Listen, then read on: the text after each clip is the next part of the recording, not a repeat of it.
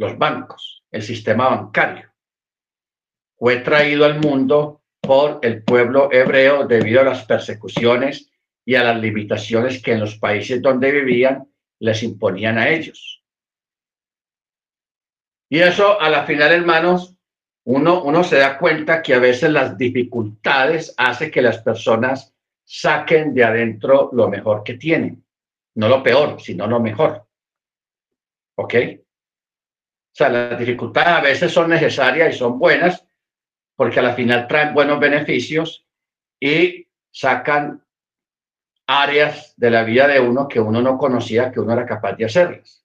En asuntos de trabajo, en asuntos de negocio, en asuntos de uno poner a trabajar la mente para uno defenderse y subsistir especialmente.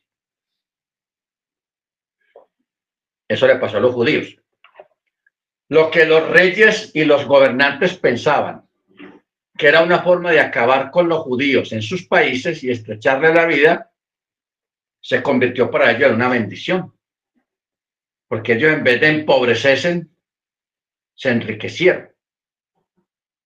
Por eso, como habíamos hablado la vez pasada, cuando los españoles expulsaron a los judíos de España, que eso fue lo que propició el viaje de Cristóbal Colón aquí a, la, América.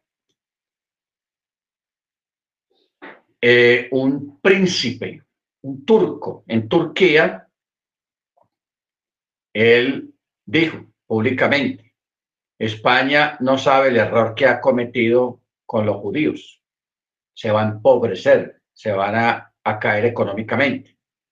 Entonces, este mismo príncipe turco, él invitó a los judíos para que fueran a vivir a su tierra, o sea, les ofreció asilo, cobijo, protección, porque él sabía cómo funcionaban las cosas con los judíos.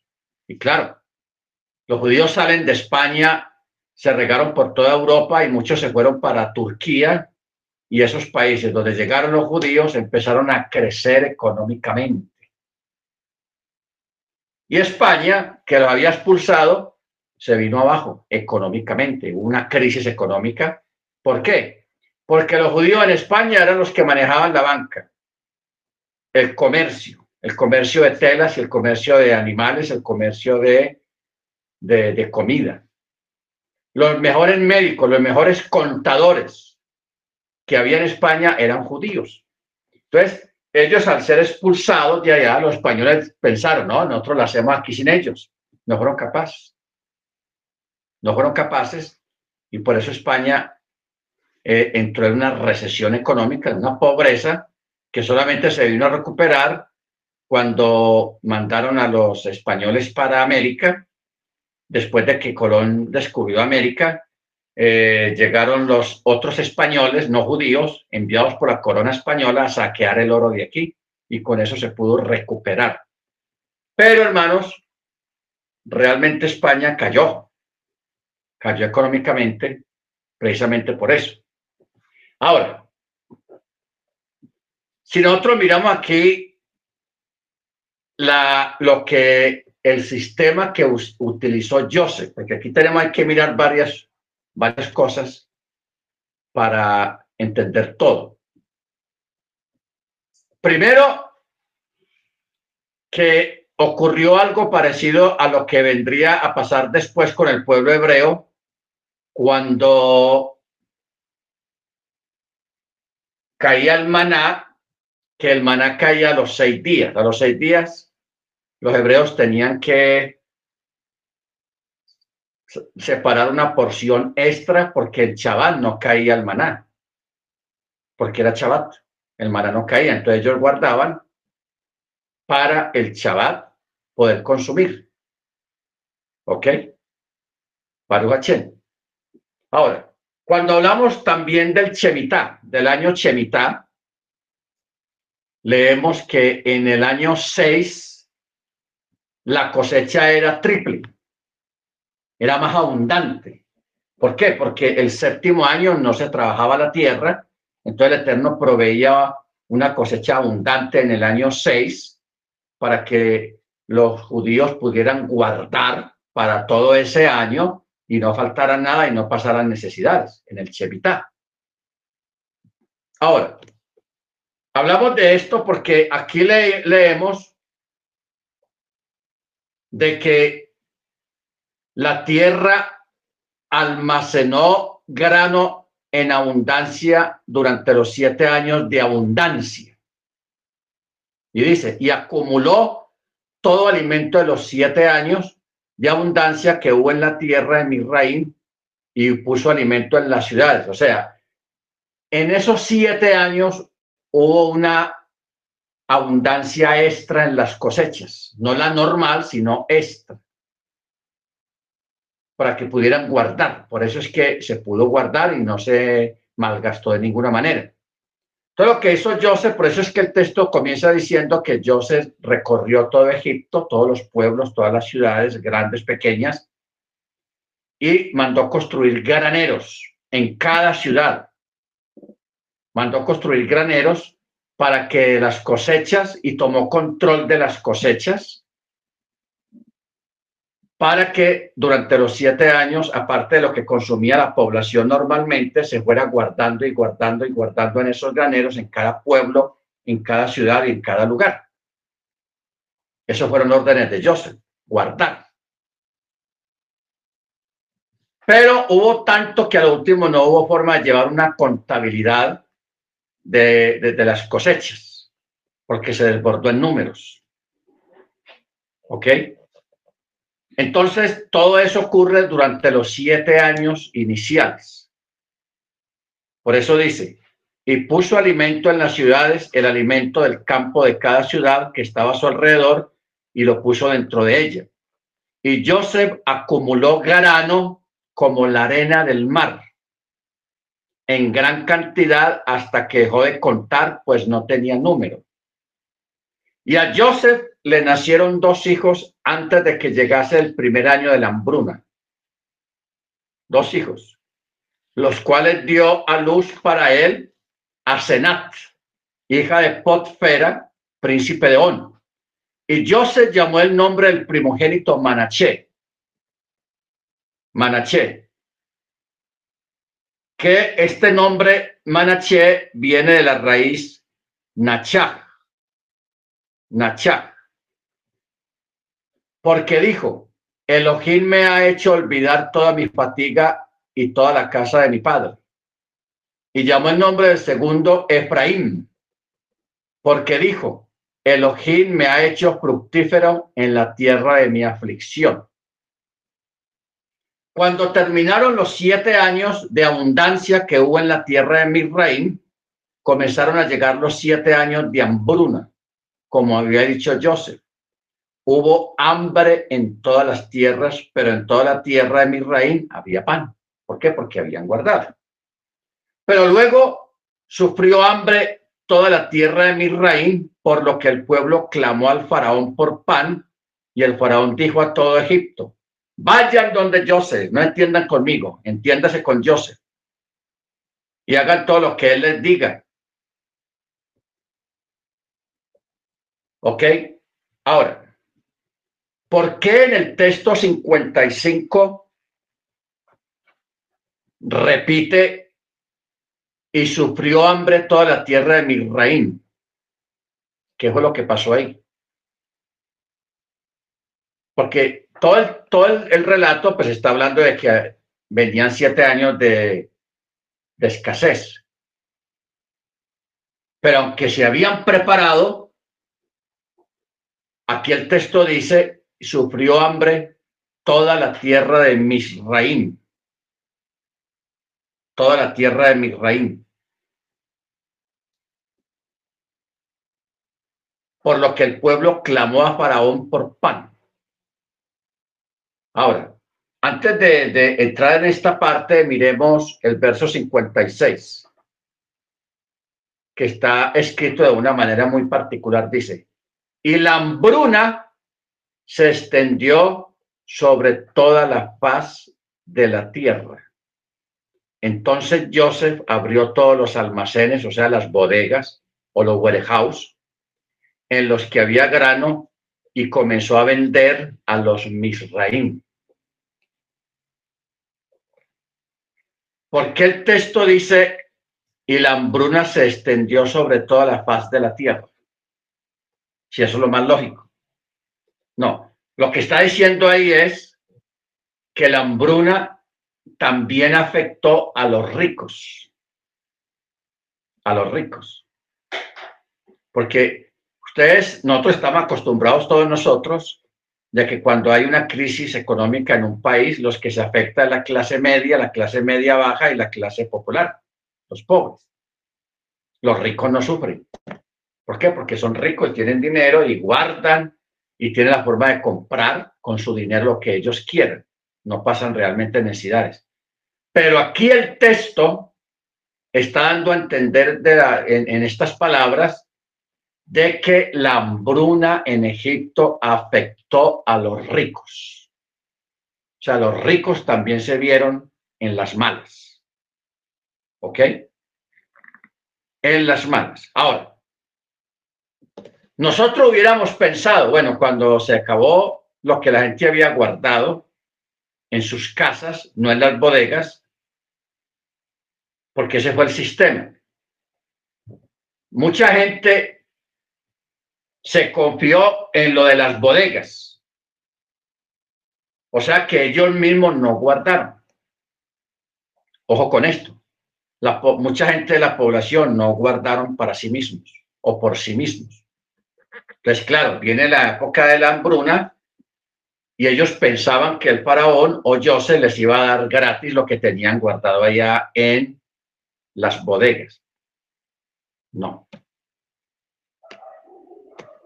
Mira lo que dice el texto. Y Joseph abrió todos los almacenes, o sea, los warehouse, las bodegas, en los que había grano y vendió a los egipcios. No regaló, vendió. Tenaz eso.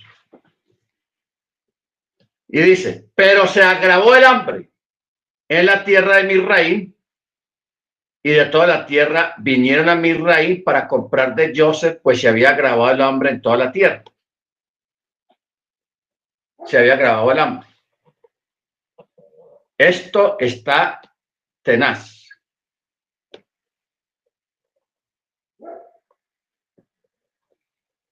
Luego, aquí en el capítulo 42 ya cambia el relato y nos lleva a la casa de Jacob porque hasta allá llegó el hambre también.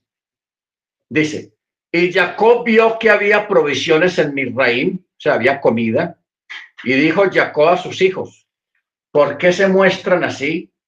He aquí que he oído que hay provisiones, o sea, comida en Misraim, desciendan allá y compren de allá para nosotros, para que vivamos y no muramos.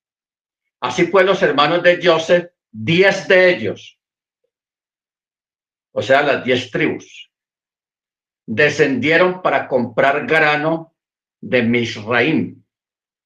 Pero a Benjamín, hermano de Joseph, Jacob no envió junto con sus hermanos porque dijo, no sea que le acontezca una desgracia acordándose de lo que pasó con Joseph. Y los hijos de Israel vinieron para comprar entre los que llegaban, pues la hambruna estaba en la tierra también de Canaán. Y Joseph era gobernador del país y él era el proveedor de toda la gente de la tierra. Y los hermanos de Joseph llegaron y se postraron ante él con sus rostros a tierra. Tenaz. Y Joseph vio a sus hermanos y los reconoció, pero actuó como un extraño hacia ellos. Y les habló con dureza. ¡Eh, ustedes! ¿De dónde vienen? Y ellos dijeron, de la tierra de Canaán. Hemos venido a comprar alimentos. Y José había reconocido a sus hermanos, pero ellos no lo reconocieron a él porque José tenía pinta egipcia. Los hermanos de José, la usanza hebrea, esto de barba, pelo largo. En cambio, en Egipto es al contrario. En Egipto no, no, la, la barba era mal vista, tener barba. Entonces todos se, se rasuraban y muchos se pelaban de la cabeza también, se quedaban calvos. Se quedaban calvos también. ¿Ok? Perdón, hermanos.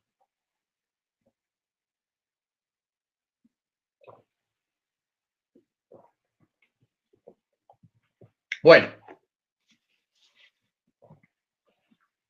Verso 9. Y Joseph recordó los sueños que había soñado acerca de ellos y les dijo, hey, ustedes son espías.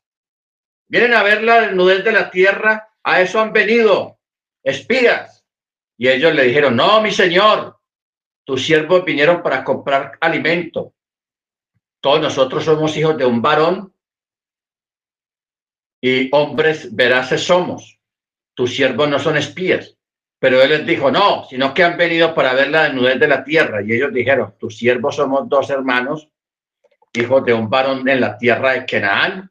He aquí que el menor está hoy con nuestro padre y el otro ha desaparecido.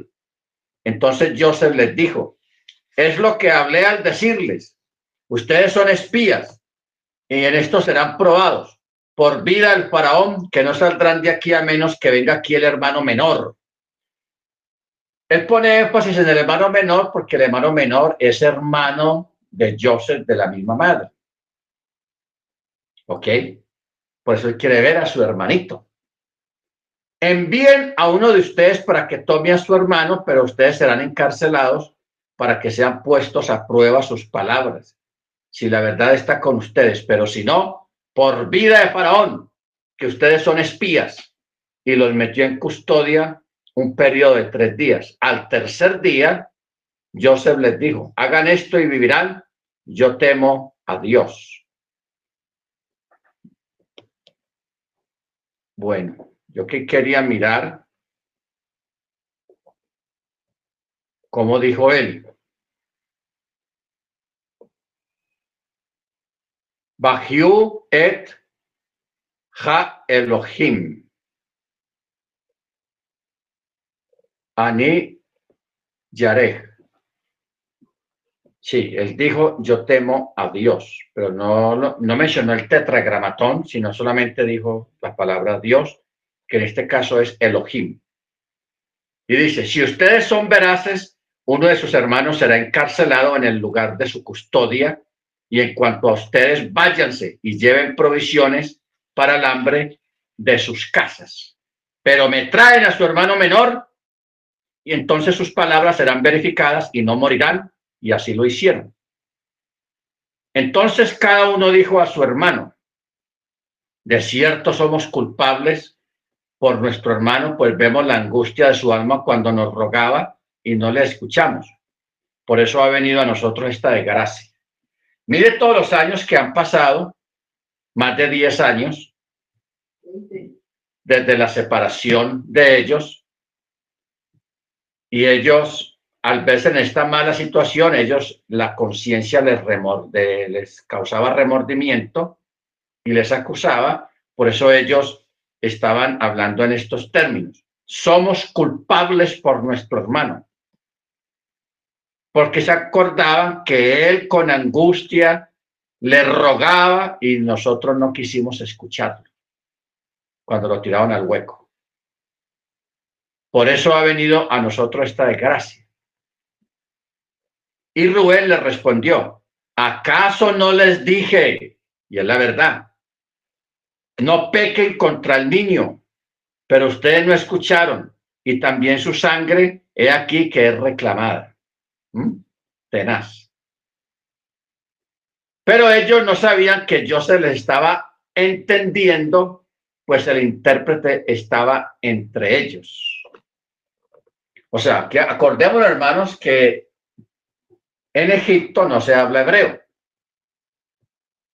Y los hijos de Jacob solamente hablan el, idioma hebreo canaanita de, de ellos. Ellos están en un país extranjero, no manejan el idioma egipcio. Joseph sí lo maneja bien, pero Joseph ante ellos tiene pinta de egipcio parece un egipcio porque está vestido a la usanza egipcia. ¿Ok? Entonces ellos van hablando, se están acusando entre ellos mismos y yo se escucha y sabe lo que están diciendo, aunque hay un intérprete ahí, pero Joseph no le dice al intérprete que él está entendiendo lo que, lo que ellos están hablando. El intérprete simplemente le está traduciendo a Joseph lo que ellos están hablando. ¿Ok? Muy importante ese, ese, ese, ese punto. Y Joseph se apartó de ellos y lloró. Luego regresó a ellos y les habló y tomó de ellos a Simón y lo encerró a la vista de ellos. Y Joseph ordenó que llenaran sus recipientes de grano y que devolvieran el dinero a cada uno a su saco y que les diesen provisiones para el camino y así lo hizo para ellos. Y ellos cargaron su grano sobre sus asnos y se fueron de allí. Cuando uno abrió su saco para dar forraje a su asno en la posada, vio su dinero y aquí que estaba en la boca del alforje. Y dijo a sus hermanos, mi dinero ha sido devuelto y aquí también está en mi alforja. Entonces se sobresaltó su corazón y cada uno se volteó estremecido hacia su hermano diciendo, ¿qué es esto que nos ha hecho Elohim? Y llegaron ante su padre Jacob en la tierra de Canaán y le relataron todo lo que les había sucedido diciendo, el varón, el Señor de la tierra, nos habló con dureza y nos consideró como si espiáramos la tierra. Nosotros le dijimos, somos hombres veraces, nunca fuimos espías. Somos dos hermanos, hijos de nuestro padre, uno ha desaparecido y el menor está ahora con nuestro padre en la tierra de Canaán. Pero el varón, el Señor de la tierra, nos dijo, en esto sabré si ustedes son veraces. Dejen conmigo a uno de sus hermanos y para el hambre de sus casas tomen y partan y traigan a su hermano menor a mí y así sabré que no son espías sino veraces y les entregaré a su hermano y podrán circular en toda la tierra. Y sucedió que al vaciar ellos sus sacos, he aquí que cada uno tenía su atado de dinero en su saco, vieron sus atados de dinero ellos y su padre y tuvieron miedo. Claro que no les va a dar miedo en semejantes circunstancias que van a comprar comida, les dan bastante comida y como si fuera poco les, les, devuelven el dinero con lo que, ellos iban a pagar o habían pagado supuestamente, pero se los volvieron a meter el dinero ahí en, los, sacos, en la carga. Entonces, Jacob les dijo, me han privado de hijos. Joseph no está. Simón no está. Y han de, tomar ustedes a Benjamín. Sobre mí ha caído todo. O sea, ya Jacob se sintió abrumado por las circunstancias. Entonces Rubén habló a su padre diciendo, podrás matar a mis dos hijos si yo no te lo traigo ponlo bajo mi cargo y yo te lo devolveré. Pero Jacob dijo, no descenderá mi hijo con ustedes, pues su hermano murió y solo él ha quedado. Y si le acontece alguna desgracia en el camino, por donde ustedes irán, harán descender mi vejez con pesar a la sepultura. Entonces ellos se quedaron ahí, dejaron el asunto así, pero se, dice el texto, se agravó el hambre en la tierra. O sea, se les acabó lo que habían comprado en Egipto o les habían regalado. Por eso dice, y sucedió que cuando terminaron de consumir las provisiones que habían traído de Misraín, su padre les dijo, regresen y compren un poco de alimento para, para todos. Y Yehudá respondió diciendo, firmemente nos advirtió el varón, diciendo, no verán mi rostro sin que su hermano esté con ustedes. Si envías a nuestro hermano con nosotros, descenderemos y compraremos alimento para ti. Pero si no lo envías, no descenderemos, ya que el varón nos dijo, no verán mi rostro sin que su hermano esté con ustedes. Entonces Israel dijo, ¿por qué me han hecho mal al decirle al varón que tenían otro hermano?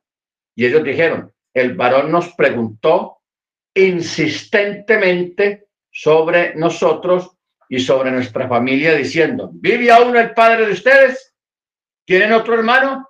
Y nosotros le dijimos, conforme a estas palabras, ¿cómo hubiéramos podido saber qué diría hagan descender al otro hermano? Entonces Yehudá dijo a Israel, su padre, envía al joven conmigo y nos levantaremos e iremos para que vivamos y no muramos, ni nosotros, ni tú, ni nuestros hijos.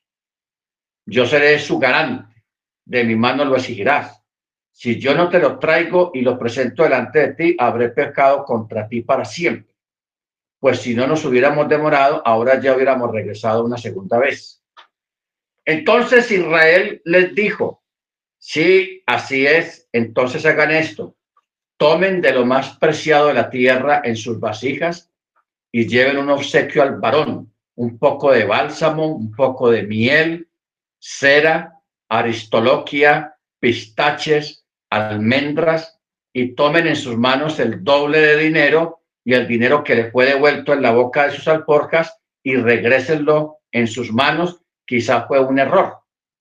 Tomen a su hermano y levántense y regresen ante el varón y que el Elohim omnipotente les conceda misericordia ante el varón y él libere a, para ustedes a su otro hermano y a Benjamín y en cuanto a mí, como he sido privado de hijos, privado seré. O sea, el hombre está fatal, está en una fatalidad tenaz. Así pues, los varones tomaron ese obsequio y tomaron el doble del dinero en su mano, así como a Benjamín, y se levantaron y descendieron a Misraín y se pararon delante de Joseph. Y Joseph vio junto a ellos a Benjamín, su hermano, y dijo al encargado de su casa, lleva a los varones dentro de la casa y hay para degollar animales y prepararlos, pues conmigo comerán los varones en la merienda. El hombre hizo como Joseph le había dicho y lo llevó a casa de Joseph. Los varones tuvieron miedo porque habían sido llevados a casa de Joseph y dijeron, a causa del dinero devuelto en nuestras alforjas al principio, somos traídos aquí para que la acusación ruede sobre nosotros y no nos caiga encima y nos va a tomar como siervos, como esclavos. Ellos pensaron eso. Y se acercaron al hombre encargado de la casa de Joseph y le hablaron en la puerta de la casa y dijeron, por favor, mi señor, en verdad descendimos aquí en un principio para comprar alimento, pero sucedió que cuando llegamos a la posada y abrimos nuestras alforjas, he aquí que el dinero de cada uno estaba en la boca de su alforja. Era nuestro dinero en su peso exacto, por lo que hemos devuelto en nuestra mano. Y hemos traído otro dinero en nuestras manos para comprar alimento. Pero no sabemos quién puso el dinero en nuestras alforjas. Y él le dijo, hay paz para ustedes, no teman el Elohim de ustedes y el Elohim del Padre de ustedes les ha puesto un tesoro en sus alforjas, su dinero llegó a mí y le sacó a Simón. El hombre llevó a los varones a casa de Joseph y les dio agua, lavaron sus pies, le dio forraje a sus asnos y ellos prepararon el obsequio hasta la llegada de Joseph. Al mediodía pues habían escuchado que allí comerían pan. Cuando Joseph llegó a la casa, ellos le llevaron el obsequio que tenían en sus manos al interior y se postraron ante la tierra. Y él les preguntó por su bienestar y dijo, ¿está en paz su anciano padre del cual hablaron? ¿Aún vive? Y ellos dijeron, tu siervo, nuestro padre, está en paz, aún vive. Y se inclinaron y se postraron ante Joseph. Y él alzó su mirada y vio a su hermano Benjamín, hijo de su madre, y dijo, ¿este es su hermano menor del que me hablaron? Y dijo, Elohim te agracie, hijo mío. O sea, Elohim te bendiga, hijo mío. Entonces Joseph se apresuró, o sea, se fue corriendo porque se había conmovido su misericordia hacia su hermano y quiso llorar y entró en la recámara y allí lloró solo. O sea, no aguantó de cuando vio a Benjamín, a su hermanito, y por todo lo que estaba sucediendo. Eh, luego lavó su rostro y salió de nuevo y se contuvo y dijo, pongan pan en la mesa. Y le sirvieron a él aparte y a ellos aparte, y los mirrim que comían con él también aparte. Los mirrim no podían comer pan con los hebreos, ya que eso era abominación para los Misraim. O sea, esto quiere decir, ¿por qué dice el texto que los egipcios no podían comer pan con los hebreos, ya que eso era abominación para los egipcios. Porque los egipcios, ellos en ese tiempo no comían carne. Y porque tenían una fe muy similar a la que, a la que hay en la India, de que ellos creían en la reencarnación, entonces ellos honraban y adoraban los animales. Entonces, como ellos sabían que los hebreos sí comían animales, entonces para ellos era una abominación y algo detestable comer juntos o ver que un judío, un hebreo estaba ahí comiendo un muslo de, de o carne o gallina o lo que fuera. Entonces para ellos era, era una cosa muy tenaz, muy dura. ¿Por qué? Porque ellos a esos animales, a ellos los adoraban, los tenían por dioses. Baruch Entonces, por eso Joseph, teniendo en cuenta esto, puso un comedor aparte para, con comida aparte para los hebreos, lo que ellos comían, o sea, los honró con lo que ellos comían. Y él, aparentando ser un egipcio, también puso comida aparte y a los siervos de la casa también pudo, puso comida aparte. Luego en el verso 33 dice, y se sentaron o fueron sentados delante de él el primogénito conforme a su primogenitura y el más joven conforme a su juventud. Y los varones se miraron pasmados unos a otros. ¿Qué fue lo que pasó? Joseph lo sentó en la mesa desde en el orden del mayor al menor. Lo sentó, o sea, aquí Rubén, luego el otro, luego el otro, de acuerdo a, su orden de nacimiento. Los hermanos de él notaron eso y quedaron, uy, ¿qué está pasando acá? Extrañados porque a él, ¿quién le dijo a él quién era el mayor y el otro, y el otro, el otro, el otro, y otro, y hasta el menor. Ellos estaban prácticamente, por eso dice, se miraron pasmados uno a otro. Y él pasó porciones de delante de él para ellos. O sea, el mismo Joseph le empezó a repartir. Pero la porción de Benjamín, su hermanito, era cinco veces mayor que las porciones de todos ellos y ellos bebieron y se embriagaron con él. Una, belleza. Se pusieron a, embriagarse y a emborracharse ahí. Nada, ahora sí. Eso dice el texto. Y ellos bebieron y se embriagaron con él. Aquí tenemos el detalle, hermanos, de que Benjamín recibió una porción cinco veces más grande que los otros hermanos, siendo el menor. Porque normalmente la porción más grande se le va dando al, mayor, al primogénito, y ahí va hacia abajo. Pero en este caso fue al contrario. Se rompieron las reglas eh, hebreas. Al menor se le dio cinco veces más de lo que se le daba a los otros. ¿Ok? Baruch Hachem. Eh, Dice, primogénito según su primogenitura. Al sentarlos, José golpeó a la mesa y los nombró. Rubén, Simón, Leví, Yehudá, Isahar, Zabulón. Ustedes son hijos de la misma madre. Siéntese en este orden, que sigue el orden de su nacimiento. Y lo mismo hizo con todos los demás. Pero cuando él llegó el turno a Benjamin dijo, él no tiene madre y yo tampoco tengo madre, así que se sienta junto a mí. ¿Ok? Ahora, ¿por qué Joseph le da cinco porciones a Benjamín? Porque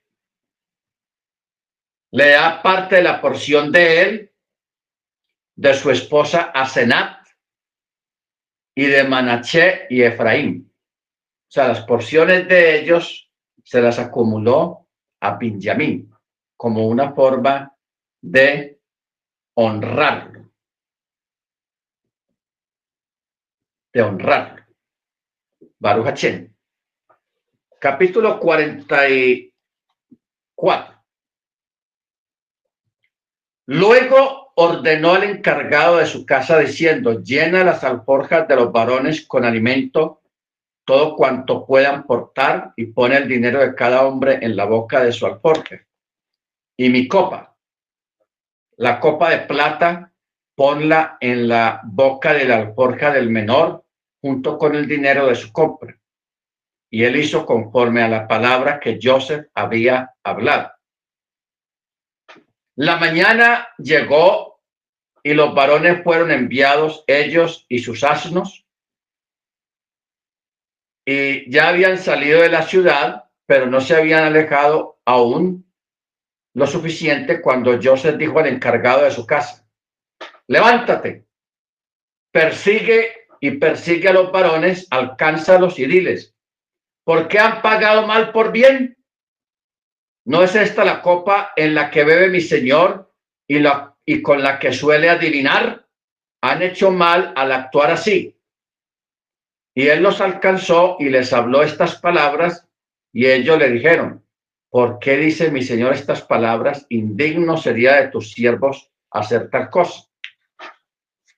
He aquí que el dinero que habíamos hallado en la boca de nuestras alforjas te lo devolvimos en la tierra de, que, de la tierra de Canaán, ¿cómo entonces hurtaríamos de la casa de tu señor plata o oro? Que aquel de tus siervos con, en quien se halle la copa muera. Y también nosotros seremos siervos de mi señor. Y él les dijo, también ahora es conforme a las palabras de ustedes. Aquel con quien sea hallada será mi siervo, pero ustedes serán absueltos.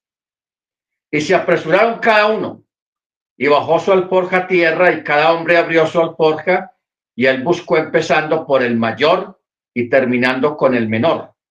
Y se halló la copa en la alforja de Benjamín. Entonces rasgaron sus vestiduras cada hombre y cada hombre cargó su asno y retornaron a la ciudad. Se volvieron para la ciudad.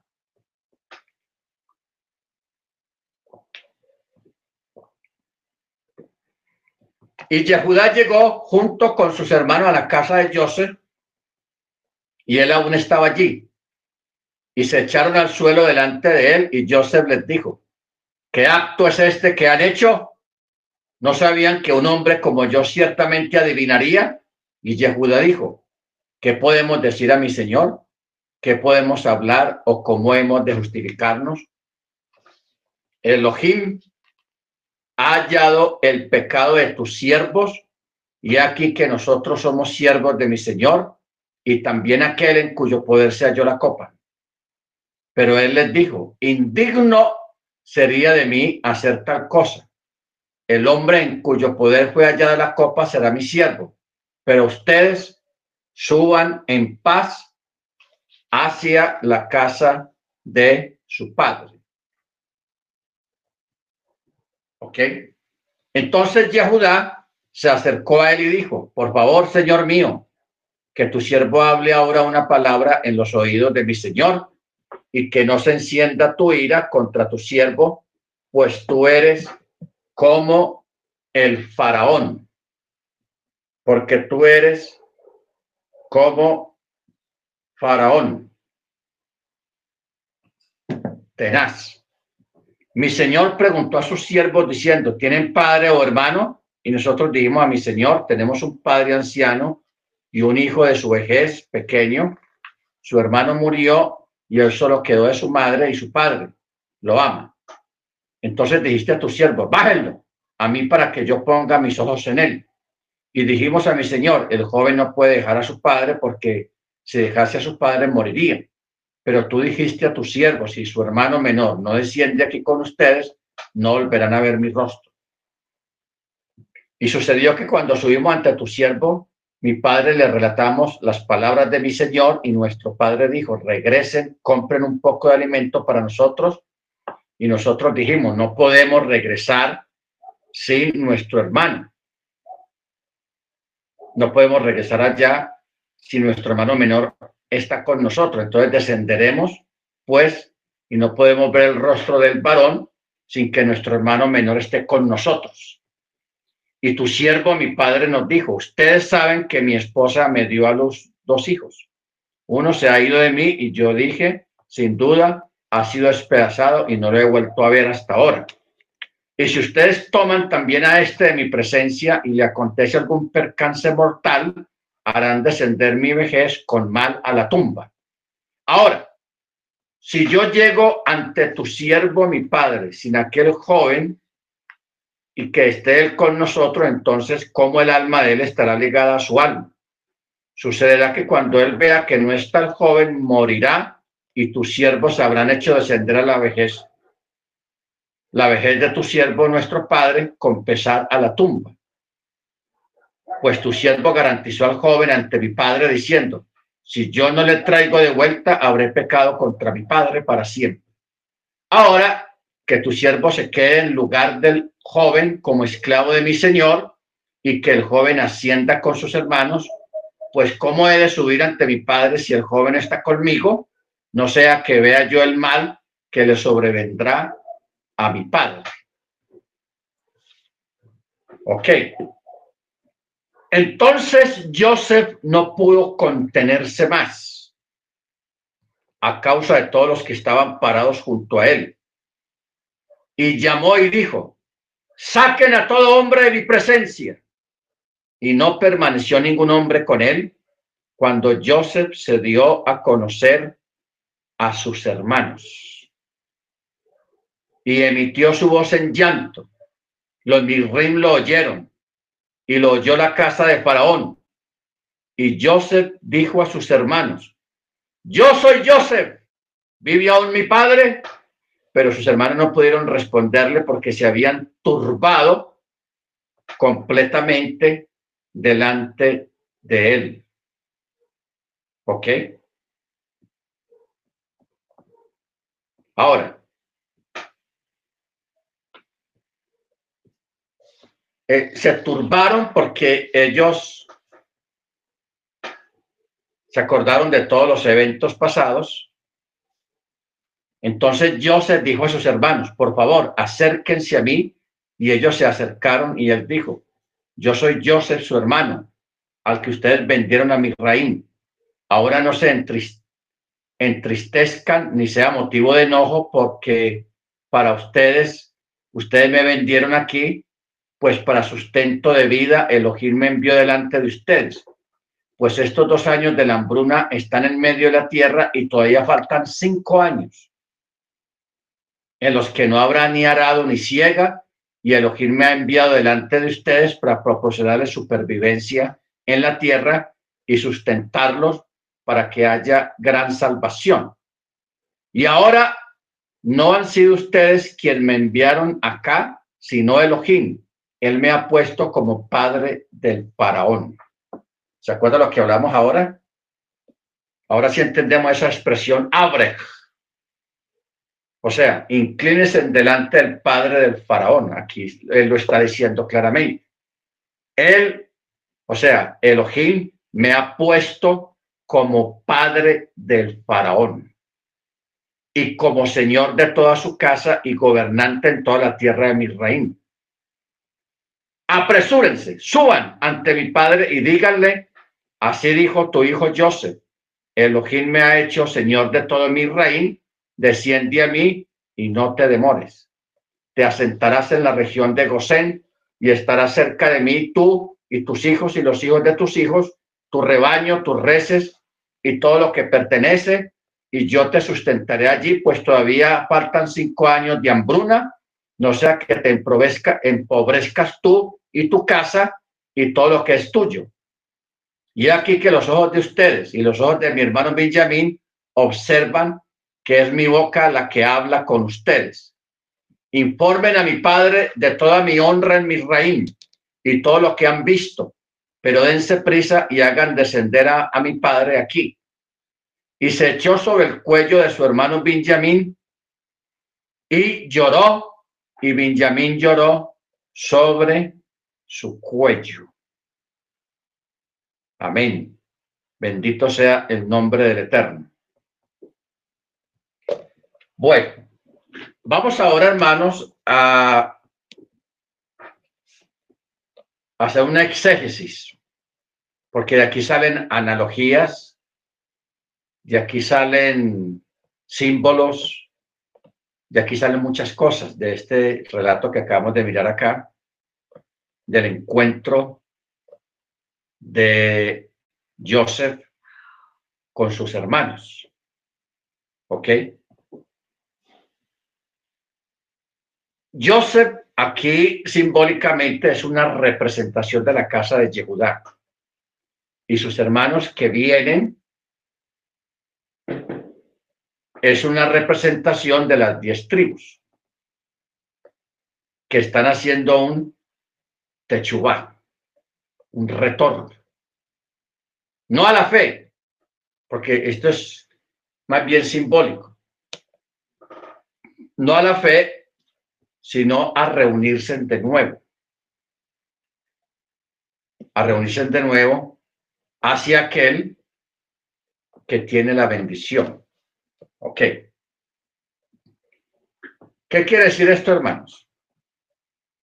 Ustedes saben que las diez tribus de Israel fueron esparcidas por todo el mundo con el propósito del Eterno bendecir a todas las naciones de la tierra a través de la presencia del pueblo hebreo en medio de ellos. En medio de estar su pueblo en, medio de las naciones, iban a ser vejados, iban a ser perseguidos, muchos iban a abandonar la fe, muchos iban a volverse en idólatras, a comer carne de chancho y, en fin, todos descarriaditos. ¿Ok? Joseph representa la casa de Yehudá, donde el Eterno está cumpliendo su propósito y su voluntad. Baruch Hashem. Joseph representa la bendición, representa el pan diario, representa el, el alimento que nunca falta y el alimento en abundancia que eso es lo que quiere decir hoy en día que el judaísmo ortodoxo son los que en este tiempo y a través de toda la historia han preservado la Torá, así como Joseph se guardó en Egipto. ¿Ok? Así como Joseph se guardó en Egipto y permaneció fiel al Eterno eso es la representación de Joseph, que en este momento está allá, viviendo su forma, su sistema. Pero en este caso hay diez tribus, los descendientes de las diez tribus, que están haciendo un, propiciando un encuentro, un retorno pero este retorno que en este momento no es viable, por eso cuando Joseph trata duramente a sus hermanos como una estrategia, no una venganza, sino una estrategia. Eso es lo mismo que pasa hoy en día, que si usted se sienta con un judío ortodoxo a hablar de la Torá, él no lo va a mirar bien a usted, lo va a menospreciar, lo va a mirar mal, lo va a mirar feo, te va a insultar, te va a decir goy, este Goy que se está creyendo. ¿Ok? Eso es lo que representa esta actitud de José al principio con sus hermanos, que los trataba en forma áspera. Ustedes son espías. Ustedes vienen aquí a, espiar la tierra, etcétera, etcétera. Ese es la actitud que, de la cual nosotros ante el judaísmo ortodoxo estamos viviendo. Por nuestra fe, y por venir aparentemente de afuera. Para ello nosotros venimos de afuera. Pero nosotros estamos adentro y bien adentro. ¿Ok? ¿Por qué? Nosotros estamos bien adentro. Porque tenemos Torah y tenemos al Mesías. Amén. Tenemos Torah y tenemos al Mesías.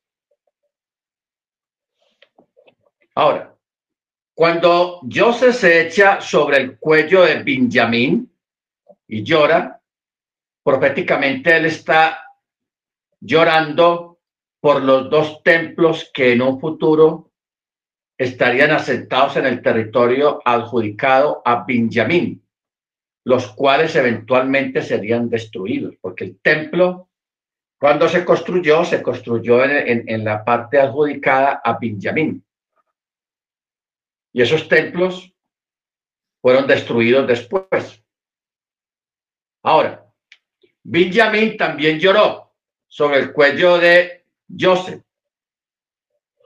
Significa que llora por el tabernáculo cuando está en Chilo, que en el futuro estaría en el territorio adjudicado a Joseph, el cual también eventualmente sería destruido.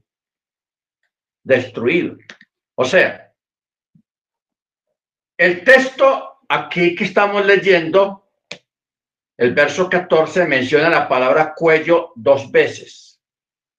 Dice, y se echó sobre el cuello de su hermano Benjamín y lloró. Y Benjamín lloró sobre su cuello. Sobre su cuello. Entonces, eh, está hablando, cuando habla de su cuello, está metafóricamente hablando de Jerusalén. Jerusalén. Ahora, recuerde usted que Yeshua también lloró mirando a Jerusalén.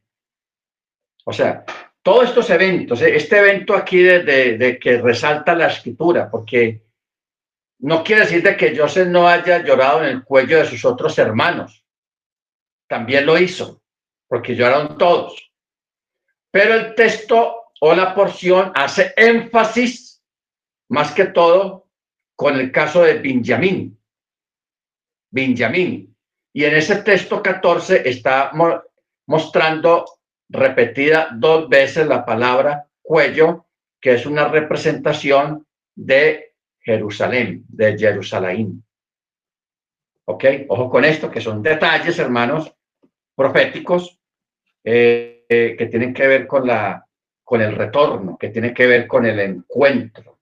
O sea, este encuentro de Joseph con sus hermanos, que nuevo están juntos todos, es lo que se va, ese evento se va a repetir cuando las diez tribus se junten con la, la tribu de Yehudá, o sea, los ortodoxos, los que no creen en el Mesías. ¿Ok? Este evento que está relatado acá se va a cumplir, porque no se ha cumplido todavía, pero se va a cumplir en un tiempo cercano, cuando el mismo Mesías va a propiciar, el mismo Mesías va a propiciar el encuentro. Esto sí que va a ser un encuentro de dos mundos. Los que guardamos Torah, que son los mismos ortodoxos y nosotros también, con la diferencia de que los ortodoxos no creen en Yeshua como Machía y nosotros sí creemos en Yeshua como Machía. El acto de que los diez hermanos de Joseph vayan y desciendan a Egipto a buscar comida material, pero ellos tienen la espiritual. ¿Ok? Ellos tienen la espiritual. Joseph tiene la comida, pero no tiene la revelación del Mesías, que en este caso el Mesías en este relato está representado por Jacob, por Israel, el, el papá de todos. ¿Ok? Esa es una representación profética, este, este evento, este encuentro de Joseph con sus hermanos. Ahora, eh, cuando habla en el verso 15, dice, y Joseph besó a todos sus hermanos y lloró sobre ellos. Después de eso, sus hermanos hablaron con él.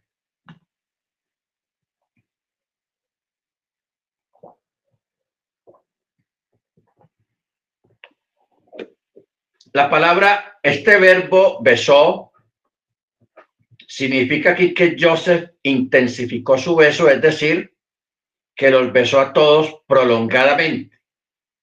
Significa una unión y porque luego ellos siguieron llorando, por eso dice, y lloró sobre ellos.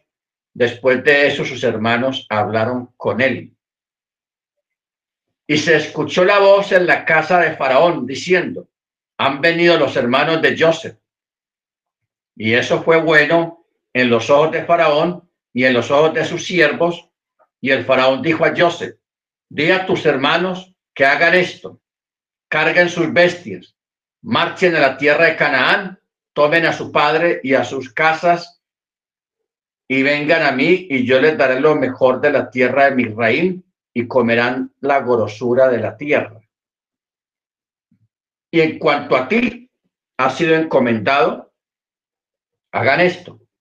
Tomen de la tierra de Misraín carretas para sus pequeños, para sus mujeres, y porten a su padre y vengan, que sus ojos no se apiaden por sus enseres, ya que lo mejor de toda la tierra de Misraín es para ustedes. O sea, ¿Qué quiere decir? Sus ojos no se apiadan de sus enseres. Que no se preocupen en traerse todo lo que tengan allá en Canaán. Si quieren, dejen lo que tengan que dejar, que aquí van a vivir bueno, aquí van a tener de todo, aquí se les va a dar de todo y de lo mejor. Eso es lo que está diciendo ahí. Y sus ojos no se apiaden por sus enseres. Y los hijos de Israel hicieron así y Joseph les dio carretas por mandato de Faraón y también les dio provisiones para el camino y cada uno a cada uno entregó mudas de ropa y a Villamín le regaló 300 piezas de plata, cinco mudas de ropa y a su padre envió conforme a esto diez asnos cargados de lo mejor de Misraín, diez asnas cargadas de grano, de pan, de alimento para su padre durante el camino de regreso. Bueno, aquí volvemos a ver con la, la gematría, el 10. 10 asnos cargados con lo mejor de mi reino. Acuérdese el siervo de Isaac, de Abraham, cuando fue a buscar esposa para Isaac. Él también se llevó 10 asnos cargados de oro, plata, vestidos, perfumes, especias y frutos secos. Y aquí se repite. Diez asnos cargados de lo mejor de grano, pan, alimento para su padre. ¿Ok? Primero dice diez asnos cargados con lo mejor de Egipto. No menciona nada en específico. Y luego dice, y otros diez asnos cargadas de grano, pan, alimento para su padre y para el camino. Los primeros diez asnos cargados con lo mejor de mi reino representan a las naciones. Usted sabe que hay un salmo que dice, pídeme y te daré por herencia las naciones y como posesión tuya los confines de la tierra. Esto también es profético porque está repartido en 10 y 10.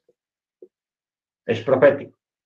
Y luego cuando habla de las 10 arnas cargadas de grano, pan, alimento, ok, o sea, está hablando, hermanos, la parte profética de la abundancia de la bendición del Eterno sobre todo el pueblo representado en las diez tribus de que el Eterno está prometiendo, aquí en este caso, para este tiempo, la abundancia y que Él no va a desamparar a su pueblo y que se siga cumpliendo lo que dice, no he visto justo desamparado, ni su descendencia que mendigue pan. ¿Ok? Baruch Ahora, si nosotros miráramos por un momento la situación actual en el mundo, porque yo pienso, hermanos, que es obligatorio hablar eh, en complemento y en combinación en, todo este episodio, en todo esto que, está, eh, que acabamos de leer acá, en, esta parte de la paracha. Nosotros, hermanos, sabemos que estamos en un tiempo muy complicado para muchos, en el que la, la presión que hay sobre la gente, lo convulsionado que está el ambiente con el asunto de la vaca de uno, la, la presión. Yo recuerdo el año pasado, como en mayo o en junio, que estuvimos hablando sobre todas estas cuestiones, donde habíamos dicho de que iban a usar gente famosa, políticos, artistas, atletas, cantantes, todo tipo de personas, para que instaran a la gente a que hicieran todo esto, cumplieran la, la, cuestión gubernamental, que eso es exactamente lo que estamos viviendo hoy en día. Ok. Eh, a mí hermanos, me preocupa un poco la situación debido a la presión que hay y de pronto a la falta de convicciones. A la falta de convicciones eh, en algunos hermanos que todavía están dudando. Ok. Lo que, una de las cosas que nosotros tenemos que mirar en este aspecto es que le busquemos un contexto a todo, un, escenario. ¿Cuál escenario? Ustedes saben que se está esperando la venida de un antimachía, de un anticristo. Este antimachía, él viene más que todo a tomar control a tomar control del mundo. No de Europa ni de América, no, del mundo entero. Ahí caen musulmanes, hindúes, lo que usted quiera.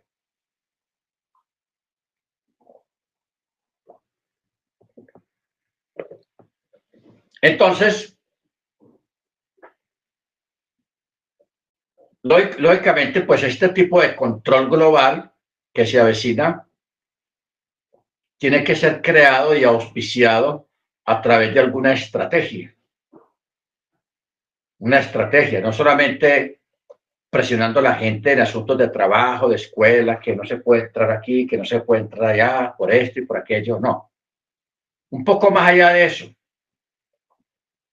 de una estrategia que en este caso que estamos viviendo, porque todo esto que estamos viviendo es una preparación, es el terreno que se está preparando y aparentemente les ha ido muy bien. Les ha ido muy bien. No perfecto del todo, porque hay mucha gente que no lo ha hecho y que no lo va a hacer. De pronto va, vamos a sentir mucha presión próximamente, especialmente el año entrante. Va a haber más presión todavía y algunos van a ceder por alguna circunstancia, etcétera, etcétera. Entonces, les ha dado resultado en un sentido de que la gente está paniqueada, la gente está preocupada, la gente está cediendo, gente que uno pensaba que eran inteligentes, que eran estudiados, que eran con convicciones, resultó que no, realmente no, no tenían nada en el corazón y otros que nadie esperaba, si resultaron inteligentes, si resultaron sabios, si resultaron con convicciones muy sólidas, y eso es de gran estima delante del Eterno. Yo quiero, hermanos, que nosotros miremos y retrocedamos al caso que está en la escritura, en la Biblia, de los jóvenes allá en Babilonia. Ellos también, sobre ellos también hubo presión. Sobre el mismo Daniel hubo presión. ¿De qué manera? Los enemigos de Daniel, los envidiosos de Daniel, convencieron al monarca de que promoviera una ley, sacara una ley de que todo aquel que no adore al monarca, al rey de turno, es considerado enemigo del rey. Entonces estableció una ley de que la gente solamente tenía que honrar al soberano, al rey de Babilonia. So pena de ser excomulgado, de se le quitaran las posesiones, de ir a la cárcel o de que lo ejecutaran. Ojo con esto. De la cárcel o el despojo de sus bienes o pérdida de investidura o la muerte. Daniel, fiel a sus convicciones, fiel a sus convicciones y a su fe en el Elohim, en el amo del universo, él siguió orando al Eterno a la hora acostumbrada que él lo hacía en el sacrificio de la mañana y el sacrificio de la tarde, o sea, a las nueve de la mañana y a las tres de la tarde, normalmente. Pero eso era una trampa era una trampa que le había entendido porque esa gente sabía que Daniel tenía sus creencias propias. Simplemente que usaron la trampa y la norma como para una forma de, justificar salir de Daniel. Entonces Daniel, a causa de esto, ¿qué pasó? Fue lanzado al pozo de los leones. Daniel allí en ese pozo, él fue guardado por el Eterno, el Eterno lo guardó, tapó la boca de los leones y el rey, no sin envidia, porque Daniel era muy estimado y muy respetado por parte del rey y el rey se dio cuenta y él sabía que eso, él había caído en la trampa de los enemigos de Daniel. Daniel es sacado de allí y luego viene la cuestión sobre los muchachos, los tres jóvenes, quienes también bajo amenaza de muerte. Aquí no estamos hablando de que no puede entrar aquí, no puede entrar allá, no, amenaza de muerte. El que no se incline ante la imagen del rey, del soberano, una estatua que él mandó crear. Porque ¿qué pasó acá, hermano? Yo, quiero que miremos algo interesante acá en este caso de Daniel El rey tuvo una visión, la visión de la estatua, que la estatua tenía varios metales, la cabeza de oro, bronce, plata y, bueno. Entonces, ¿qué ocurre? El Eterno le estaba mostrando al rey lo acontecer en el futuro, una profecía a largo plazo, todos los imperios que se iban a levantar a través de la historia. El Eterno se lo mostró a través de esa estatua.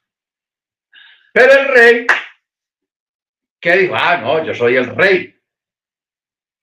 Se le dañó el corazón y targilversó la visión y el sueño y la interpretación y él mismo se mandó construir una estatua similar a la que él vio en el sueño, pero de sí mismo. O sea, él le cambió la interpretación al sueño a favor de él.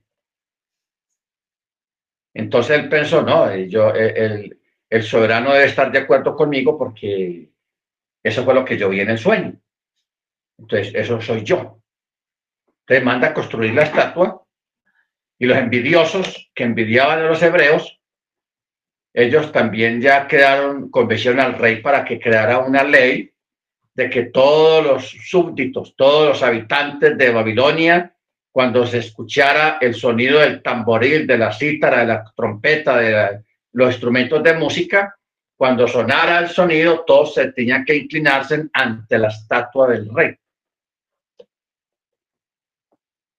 Un judío o un creyente como nosotros en Machía también, no nos inclinamos ni cedemos ante un ídolo. ¿Ok? Así hicieron los muchachos. Ellos dijeron, no. Entonces el rey les dijo, ustedes están dispuestos a inclinarse cuando suene y los muchachos le, ratificaron, rey. Usted es muy de la familia, usted es muy respetable, usted es el rey de Babilonia, pero nosotros no nos vamos a inclinar ante la estatua. De verdad que no. Al rey, como él les habló personalmente, el rey creyó de que él los iba a convencer. Pero ellos le ratificaron, no, nosotros, nosotros tenemos nuestras convicciones, nosotros tenemos nuestra fe. Y, nuestra fe no se cambia, ni se vende, ni se negocia. Preferimos morir antes que hacer semejante atrocidad. Entonces el rey le dio rabia, se sintió irrespetado, se sintió menospreciado y de la rabia mandó calentar el horno siete veces más, el número perfecto de Elohim, de, de Hachem. Y sí, tocaron los instrumentos y todo el mundo a tierra. ¿Quiénes son los que se van a tierra, hermanos? La gente que no tiene convicciones. La gente que no está segura de las cosas. O sea, yo he entendido que este es un tiempo en que el Eterno está llamando a juicio, a juzgar nuestra fe, a poner en balanza nuestra fe, pero el peso de la balanza la damos nosotros con nuestra seguridad, con nuestras convicciones, cedemos o no cedemos, eso lo damos nosotros, no el Eterno. El Eterno simplemente espera que lo que hay, qué peso damos, ¿Qué balance damos nosotros? Si queremos vivir lo que dijo Yeshua, el que quiera salvar su vida la perderá, y el que la pierda por causa de mí la salvará. Baruch Bendito sea su nombre. Entonces, nosotros, hermanos, no debemos de formar parte de esa estadística, de esos números que dan los gobiernos. Tantas personas ya están listas, ya tienen la vaca,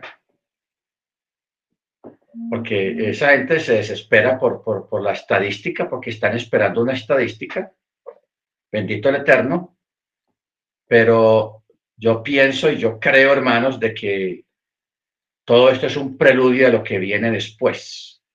O sea, este es el comienzo de todo. Y aparentemente le está dando resultado porque vivimos en un mundo, aunque religioso y sabiendo las cosas, pero no tienen convicciones, no tienen seguridad, no tienen unas raíces bien sólidas, bien fuertes, bien profundas en la Torá y en el conocimiento de, de nuestro Adón, Yeshua. ¿Ok? Entonces, cuando miramos, hermanos, todo este simbolismo, Estamos en el proceso de un encuentro que viene, porque nosotros estamos a las puertas de un encuentro con la casa de Yehudá, con los ortodoxos. ¿Ok? Con los ortodoxos. Solo que nosotros sabemos que los primeros que van a ser engañados por el antimachía van a ser ellos mismos no nosotros. Mire usted qué, qué curiosidad. Los que debíamos de ser engañados somos nosotros, pero no, son ellos. ¿Por qué ellos? Porque ellos no tienen todavía machía. ¿Ok? Nosotros sí tenemos a machía. Y nosotros tenemos que honrar. Miren ustedes, nosotros tenemos que honrar el privilegio que el Eterno nos ha dado a nosotros de tener Torah y tener Machía. Eso es un honor, porque ellos allá tienen Torah, pero no tienen a Machía. Y nosotros tenemos Torah y tenemos a Machía. ¿Ah? Y como tales, hermanos, tenemos que honrar ese privilegio, ese honor, esa bendición que el Eterno nos ha dado con nuestra fidelidad, con nuestra convicción en estos tiempos complicados y difíciles que apenas están comenzando. ¿Ok? Porque yo recuerdo a alguien que me dijo, ah, no, es que vean, los, allá en Israel, todo el mundo, los rabinos y, toda esa gente se están poniendo la vaca. Y, ah, sí, o sea que, que nosotros también lo tenemos que hacer. Ellos lo están haciendo por ignorancia, porque no tienen la revelación del Ruach que nosotros tenemos a través del Mesías. Por eso es que yo estoy hablando, le estoy, le estoy diciendo a ustedes acerca de que tenemos que honrar el honor y el privilegio y la bendición que tenemos de tener Torah y tener al Mesías. Porque la revelación del Mesías nos ha llevado a este entendimiento de las cosas que están pasando en este tiempo. ¿Ok? Porque es que a mí me preocupa las palabras de Yeshua.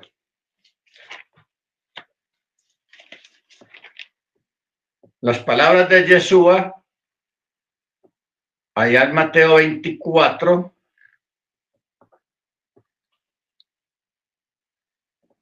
dice que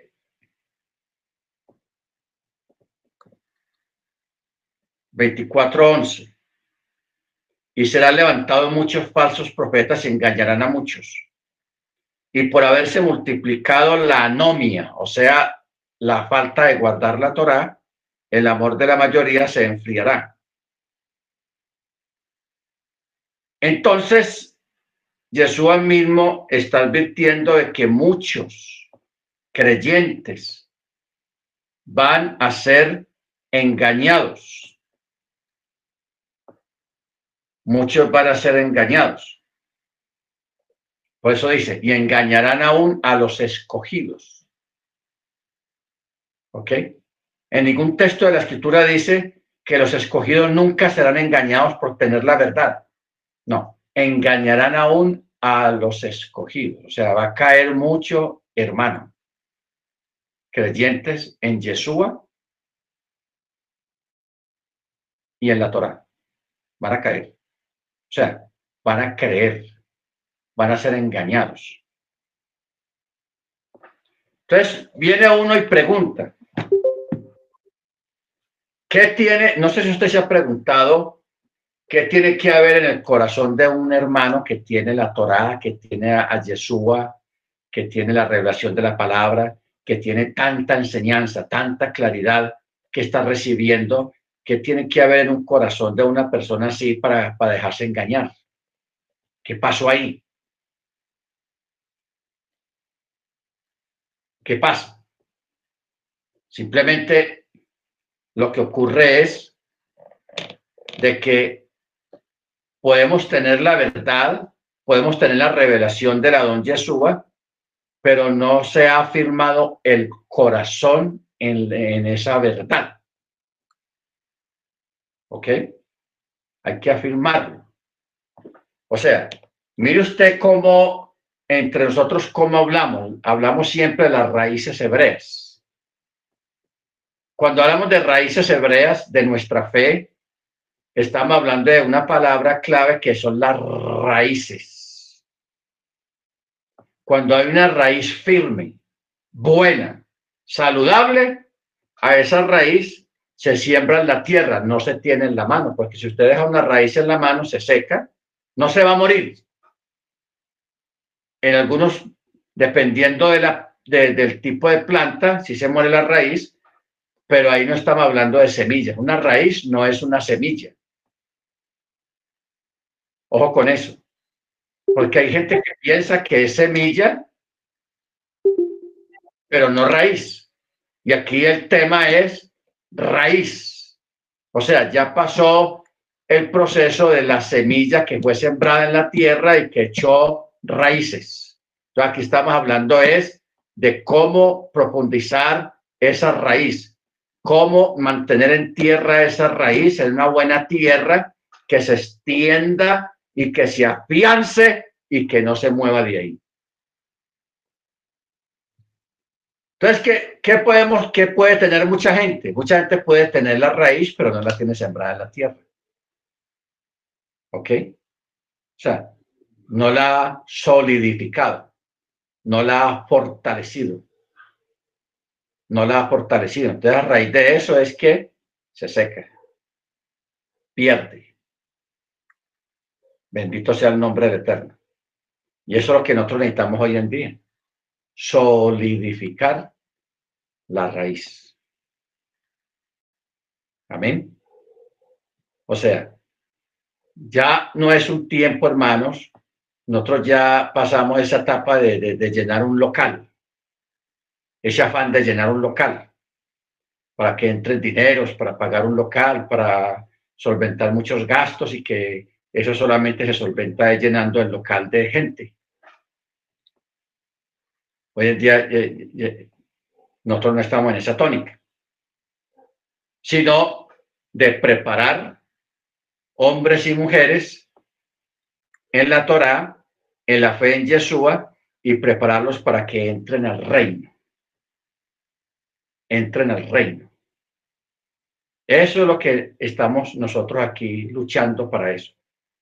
Preparar un pueblo apto, digno, merecedor y capaz de entrar al reino. Amén. No llenarlo, llenarnos aquí de muchas cosas superficiales que de pronto para la gente de afuera se vea muy bueno, se vea muy bonito, se vea etcétera, etcétera, no. O sea, lo, ustedes saben que los perfumes finos y costosos vienen en un frasco pequeño. ¿Ok?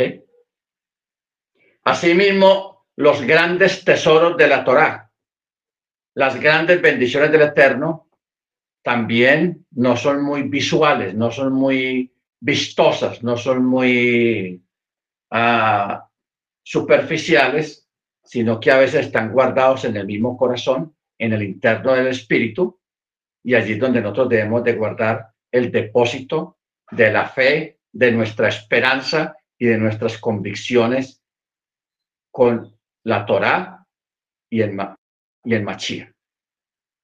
Bendito sea el nombre del Eterno. Por eso, esta historia de Joseph es muy diciente, porque lo que parecía perdido, porque Jacob daba a Joseph por perdido, ya murió, ya se nos fue, ya tenía miedo por el otro hermanito, por Benjamín. Los hermanos durante todo ese tiempo que vivieron sin Joseph hasta que descendieron a Egipto, también daban a Joseph por perdido. El mismo Joseph, mire usted la aparente pérdida, cómo estaba en, los dos extremos, en los dos lados.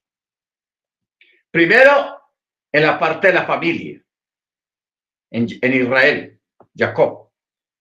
Daban todo, dieron a Joseph todos esos años por perdido, por muerto. El mismo Joseph, estando en Egipto, también había perdido toda esperanza de que se cumplieran esos sueños tan espectaculares que él tuvo con el sol y las estrellas, con las gavillas en la mano, y él allá en medio de esa condición tan paupérrima en la que estaba llegando, de llegar como esclavo, luego caer a la cárcel, porque él pasó la mayoría del tiempo antes de que bajara sus hermanos, la pasó en la cárcel. Más de la mitad del tiempo fue en la cárcel. ¿Qué dijo él? No, esos sueños no fueron sino lo que son, sueños. Pero miren, hermanos, que el texto hebreo siempre nos dice ahí el relato y el Eterno estaba con Joseph. ¿Ok? el Eterno estaba con Joseph. Esto para nosotros. De pronto, en la situación que usted pueda estar viviendo en este momento de zozobra, de escasez, de que no sabe qué va a ser las cosas mañana, el otro año, hay mucha incertidumbre, sí, en el mundo entero hay mucha incertidumbre porque nadie sabe cómo va a terminar este asunto. Nadie sabe qué va a pasar. ¿Ok? Hoy en día prácticamente no se puedan hacer planes porque uno no sabe cómo se va a desarrollar todas las cosas. Hay mucha incertidumbre. Pero cuando hay un pueblo que espera, que cree, que confía y que tiene su, su corazón aferrado, no es lo que diga el mundo, sino en la bendición del Eterno y, y esperamos en Él, hermanos, vamos a sobrevivir, vamos a triunfar, vamos a ganar, porque si el Eterno está con nosotros, ¿quién contra nosotros? Si el Eterno está contigo, ¿quién contra ti?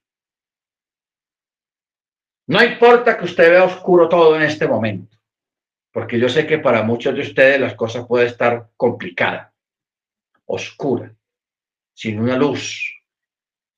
Puede estar atravesando un túnel oscuro todavía y ni siquiera ves como un rayo de luz allá adelante, no lo ves todavía, pero la luz está allá. Allá está la luz. Que no la veas todavía es otra cosa, pero la luz está allá. ¿Ok? ¿Qué significa esa luz que está allá? Es el eterno que siempre está ahí. Siempre está ahí. Entonces, es importante tener en cuenta este aspecto para que nosotros recordemos también al mismo tiempo de que estamos en un año chemitá.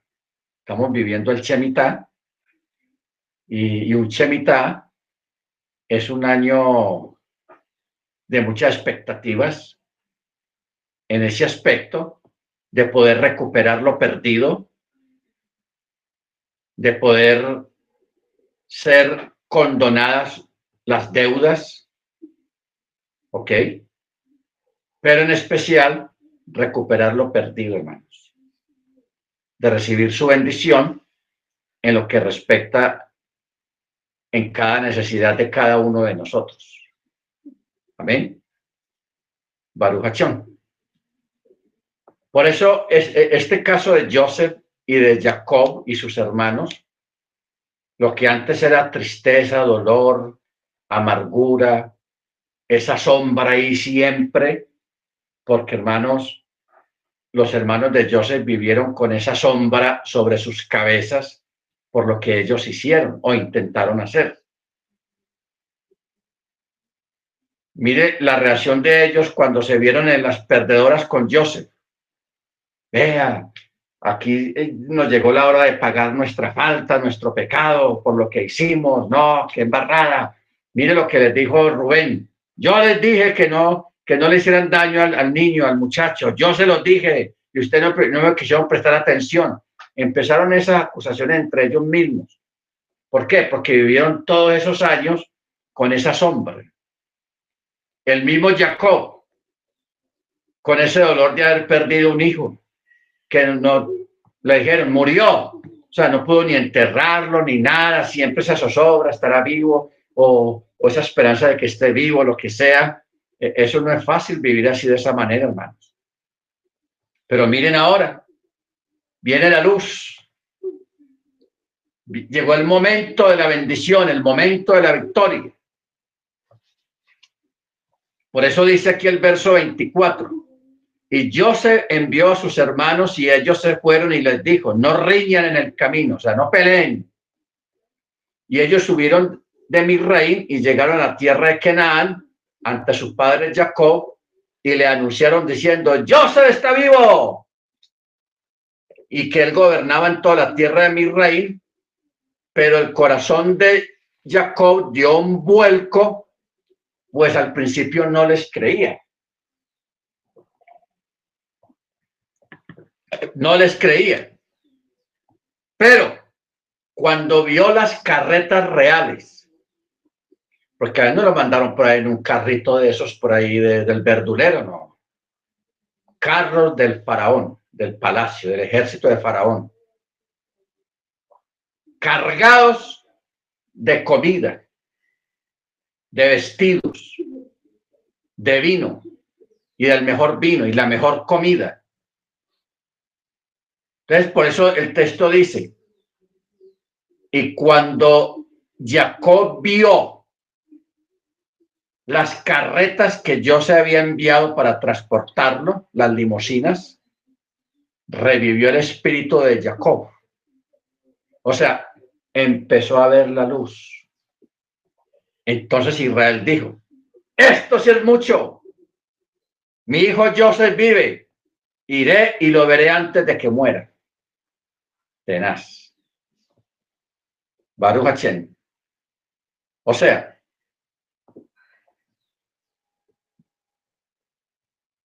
cuando el verso 27, vamos a resaltar algo aquí interesante, dice, y le dijeron todas las palabras que Joseph había hablado a ellos. ¿Qué palabras fueron? Joseph había transmitido a sus hermanos una señal sobre el tema de estudio de Torah en que se ocupaba cuando se separó de su padre, que era la sección de la Torah que trata acerca de la becerra desnucada.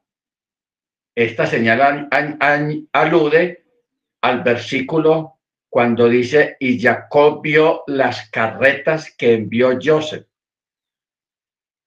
pero no dice que el faraón los había enviado. ¿Ok? ¿Qué quiere decir esto? Joseph había enviado, dado a sus hermanos carretas por mandato de Faraón. El declarar aquí que las carretas las había enviado Joseph y no el Faraón alude al hecho de que además de servir de medio de transporte, tenían también como propósito de servir un signo o una señal a Jacob acerca del tema de estudio interrumpido antes de separarse de su padre. Fue una señal. Yo se le mandó a decir a, Jacob, a papá, papá, acuérdese que estábamos estudiando el tema del desnucado o de la bestia desnucada, la becerra que se desnuca. Cuando usted se lo vi preocupado por los hermanos, por mis hermanos, ¿dónde estarán? Y paramos el estudio de la becerra desnucada y usted me mandó a buscar a mis hermanos. Esa fue la señal. Y la señal estaba a través de las becerras de las carretas, perdón, porque cuando usted va y estudia la Torah, cuando habla de la desnucada, una, una becerra se desnucaba cuando se encontraba el cuerpo de una persona en medio de dos ciudades o dos pueblos. Si el cuerpo estaba más cerca del pueblo A, entonces el pueblo A se, encargaba de las exequias, del enterramiento, y de todos los gastos funerales y también de proveer una becerra que la sacrificaban, pero el sacrificio de esa becerra era que la desnucaban. Y de esa manera quedaba perdonado el pueblo sobre quien había caído la responsabilidad, porque no se encontró la persona que mató al, al individuo que encontraron ahí en el camino.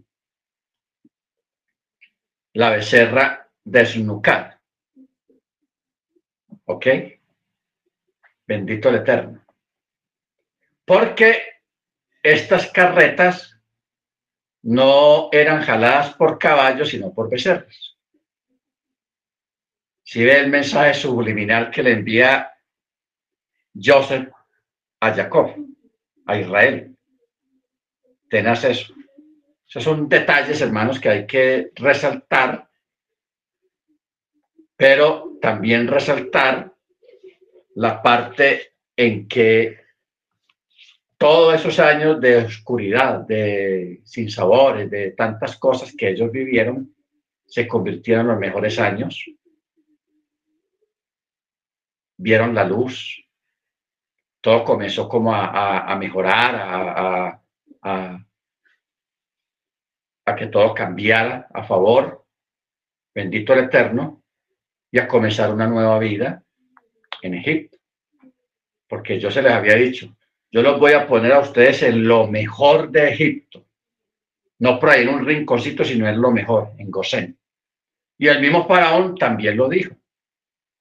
Dile a tu padre que venga, que yo los voy a poner en lo mejor de Egipto, en lo mejor territorio de Egipto. Ahí los voy a poner a ustedes. Bendito sea su nombre. Entonces, hermanos, que esto sea para nosotros en este tiempo de tanta incertidumbre que estamos viviendo todos, en que logremos permanecer, prevalecer y que nuestra fe no mengue, no falte en cualquier circunstancia que se venga más adelante. Amén, hermanos. Pero mantengámonos firmes.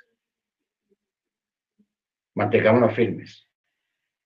Que encima de un gobierno, encima de la gente, está Él, el Eterno. ¿Ok? Y Él es el que manda. No olvide que Él es el que pone y quita reyes.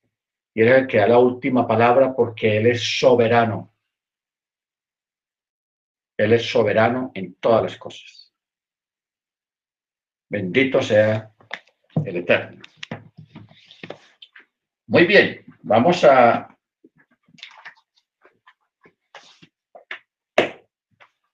a parar aquí. Vamos a